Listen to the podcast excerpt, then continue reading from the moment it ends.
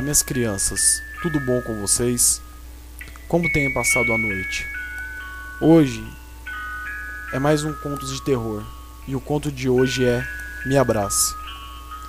Devo ser a única pessoa sã, ou melhor, o único velho desse sanatório. Às vezes penso estar no lugar errado, se não fosse ainda a presença dessa menina, que não me faz esquecer em nada aquela maldita data. Setembro de 1975. Meu nome é Pedro. Eu era um cara politicamente incorreto. Nunca aceitei o fato de minha mãe escolher aquele porco como meu padastro. Eu tinha amigos e amava passar a madrugada em claro. Lembro-me daquele dia. Estávamos ao redor de uma pequena fogueira, que pouco a pouco se desmanchava dentro de uma lata. Garoava muito forte aquela madrugada. Apertávamos um baseado, contávamos piadas e, claro, piadas totalmente de humor negro, mas o suficiente para cairmos na gargalhada. Carla, Regis e Sérgio eram minha família. Amigos de infância, sabe?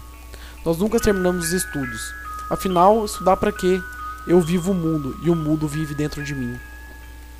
Pedro e Sérgio foram tentar achar algum lugar aberto para comprar cervejas, enquanto Carla e eu ficamos sozinhos. A garoa começava a engrossar. Achamos um galpão enorme, abandonado. Em minutos já estávamos sem roupa, trocando gemidos. O frio lá de fora ficava a um metro de nossos corpos, um vai e vem incansável, até o ápice do incrível poder do corpo humano. O corpo dela me esquentando e eu sozinho lá, só sentindo o calor dela sobre o meu. Nós sabíamos que não podíamos ficar muito tempo ali, então nos vestimos apressadamente. Tínhamos que voltar onde estávamos. Algo estranho tocou a minha perna. Meu corpo arrepiou e eu ouvi aquela doce voz de criança: Tio, me dá apenas um abraço. Eu estou com tanto frio e tão sozinha. Por favor, só um abraço. Aquela figura em meio ao escuro, seus dois olhos miravam-me. Carla abraçava-me com medo. Era uma criança, uma menina de uns sete anos de idade. Estava com um vestido branco com bastante rasgos. Em seu pé havia somente um chinelo velho. Fui abraçá-la, mas ela desapareceu na minha frente. Deve ter sido baseado, é claro. Você viu isso, Carla? Deve ter sido baseado. Pedro e Sérgio voltaram. Riram muito da nossa cara, afinal, quem ia acreditar que uma menina apareceu do nada e sumiu na minha frente? Não acreditavam naquela história, nem eu mesmo acreditava naquilo que aconteceu. Passávamos a noite naquele galpão. As três semanas seguintes foram as mais estranhas da minha vida. Primeiro, Carla sofreu um ataque cardíaco, depois Sérgio e por fim Regis. Passei a frequentar a igreja na semana seguinte, por algum motivo, essas mortes foram coincidência demais. Os meus três irmãos, meus três grandes amigos de infância, acabaram morrendo. Eu era o próximo, eu tenho certeza disso. Eu vi aquela menina. Ela agora tinha um ursinho em mãos, desaparecia em todas as esquinas. Em meus sonhos me desejava um abraço.